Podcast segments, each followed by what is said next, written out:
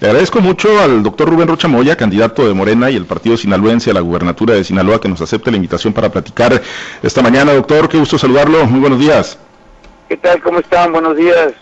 Gracias, doctor. Un gusto saludarte. Igualmente, doctor. ¿Dónde, ¿Dónde anda desahogando agenda el día de hoy? Aquí ando en Culiacán. Aquí voy al mercado de Basto. Voy a visitar a los locatarios en pues, este momento. Pues no paran, doctor, no paran. Eh, hubo debate antier, lo estábamos comentando hace unos momentos con algunas opiniones de la ciudadanía, pues eh, ejercicios eh, pues valiosos, ¿no? Finalmente importantes para que el ciudadano vaya pues definiendo el sentido del voto de aquí a las elecciones del 6 de junio, doctor.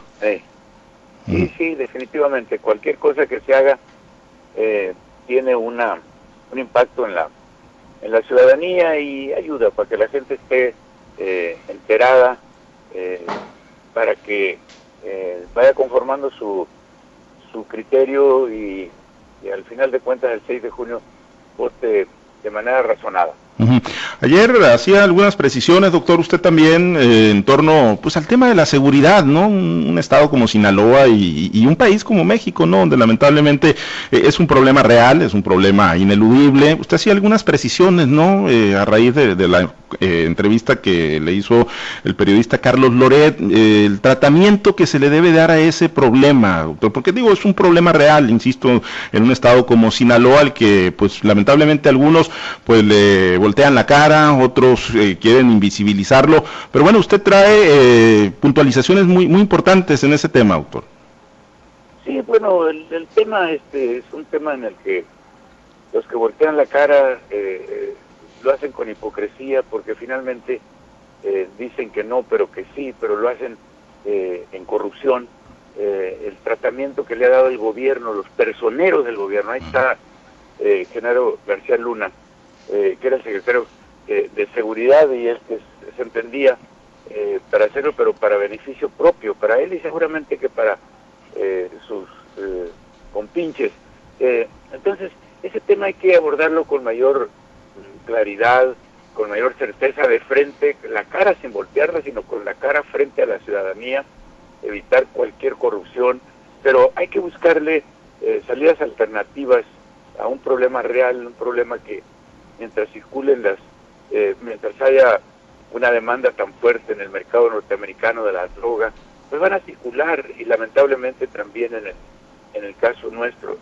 Nosotros tenemos que buscar la manera de, parar la violencia eh, criminal asociada a este fenómeno y también eh, el tema de las, de las adicciones, que es esencialmente lo que nos debe preocupar a nosotros. Y yo creo que en razón de eso hay que tener creatividad, pero claro, este es un, asunto que le corresponde al gobierno federal, porque es un delito federal, finalmente nosotros acompañaremos a las medidas del, del gobierno federal y, es quien determina cualquier estrategia al respecto. Ahora, ¿cómo, ¿cómo se le puede entrar, no? A, pues, ¿qué sería eh, una especie de contacto directo o indirecto con estos grupos eh, que ciertamente, bueno, pues ahí están, es, para nadie es un secreto, ¿no? Y el que no lo quiera ver es porque pretende invisibilizar un problema real. Pero, ¿cómo entrar sin transgredir la ley, doctor? Porque, bueno, generalmente son gentes perseguidas por la ley, ¿no? Es que para hacer cualquier eh, formato en este tema diferente a como se han venido tratando, tienes que modificar la ley, tienes que hacer, eh, es decir, cualquier estrategia te lleva necesariamente a legislar, a, adecuar eh, las leyes, pues como lo tienen otros países, particularmente eh, Estados Unidos.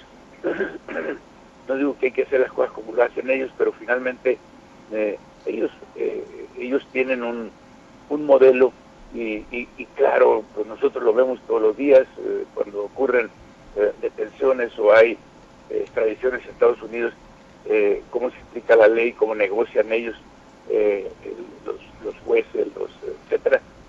eso, pero eso lo hacen a partir de un marco legal y ese marco legal tiene que existir, hay que hacerlo en todo caso.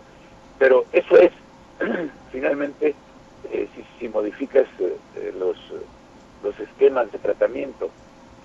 y para eso, pues, el gobierno federal tiene que eh, tomar la, determinación. Los, los gobernadores no, tenemos, no tendríamos, yo me, me siento poder tener la posibilidad, estoy aspirando a ser gobernador, eh, una, una, una mano directa en ese tema, ¿no? El tema es eh, federal y tiene que ser tratado allá. Insisto, los gobiernos estatales acompañan a los eh, a, la estrategia del gobierno federal y, y, este pues es un asunto que que importa hablar de él porque ahí está y, y no ha dejado de afectar a la sociedad, sobre todo con el tema de la inseguridad y, y, y de los elevados eh, índices de. Y si bien es un problema federal como, como lo apunta y como lo sabemos, doctor, la realidad es que, digo, en muchos estados y también en el caso de Sinaloa ha habido algunos señalamientos al respecto, la protección de esos grupos criminales se da desde las policías preventivas, se da desde las policías estatales, doctor. No, no, no las policías preventivas estatales son, eh, de acuerdo con el artículo 21 constitucional, eh, se dedican especialmente a, digo, este, eh, no, no, no, es que lo especifique el, el, artículo, pero allí se dice que hay responsabilidad de, la, de atender la seguridad la, los tres, en los tres ámbitos de gobierno, que es el federal, estatal y el municipal. Y el, estatal y municipal, eh, por, eh, por norma, por constitucionalidad inclusive, atienden los delitos del orden común entonces eso es lo que les toca acá, ¿no? Entonces esa es una tarea que, por cierto, para ello hay que prepararlos. Y hay una disposición en la creación que hicimos de la, de la Guardia Nacional, es que esta Guardia Nacional ayude a capacitar a las policías, tener buenas policías, tener tanto en el, en el ámbito estatal como en el municipal.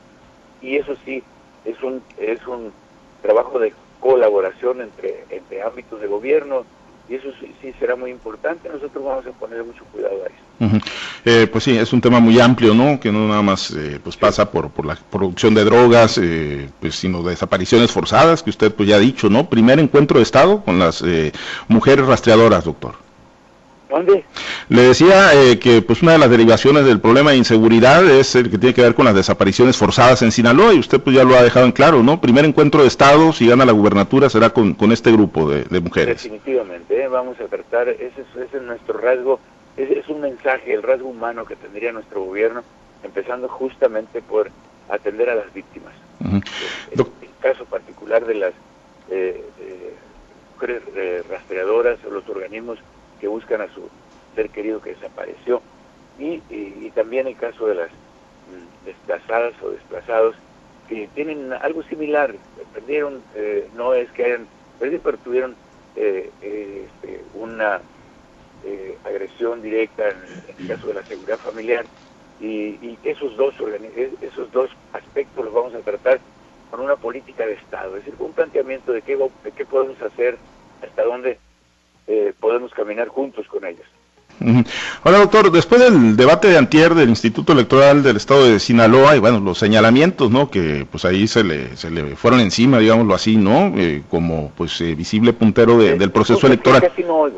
Sí, le, decía, doctor, que después del debate del día de antier, pues como visible puntero, pues la mayoría pues enderezaron sus pues misiles hacia usted, pero también hacia Héctor Merecio Cuenojeda, el presidente del partido sinaloense, con el que ustedes comparten pues eh, coalición o acuerdo político, doctor. Eh, después de, haber construido este acuerdo y hoy que pues muchos de los cuestionamientos van dirigidos hacia ahí, eh, ¿lo sigue viendo como una fortaleza o lo obliga a hacer algún replanteamiento? No, no, es una fortaleza, por, eso lo critican, eh, Pablo César.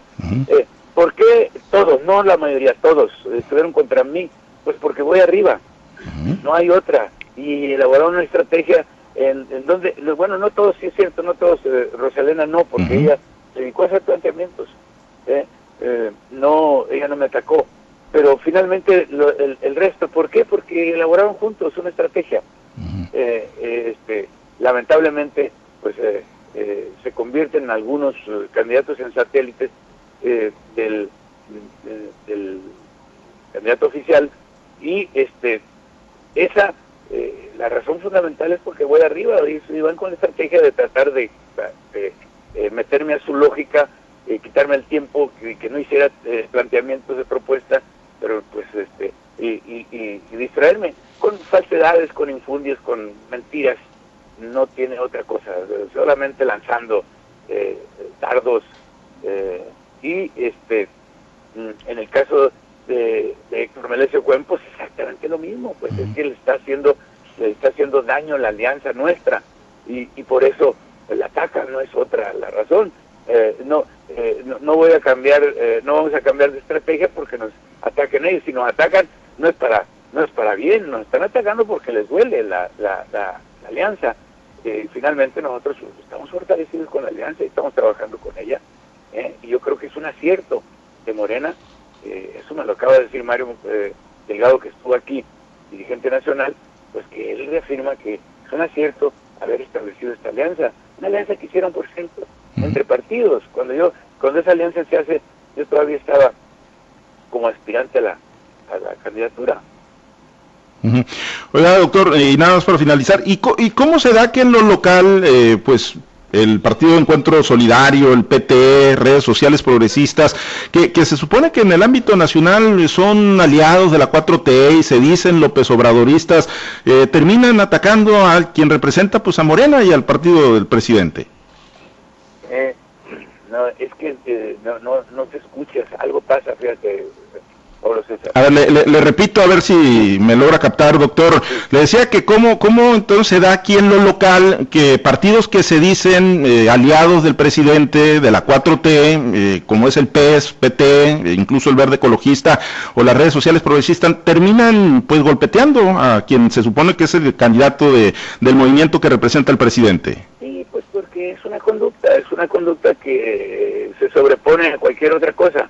Y cuando quieren tener eh, los beneficios de, de, eh, de, nosotros, porque finalmente, por ejemplo, aquí el PP eh, tiene dos candidaturas a diputados federales. Uh -huh. ¿De dónde? No tienen ni el 1%.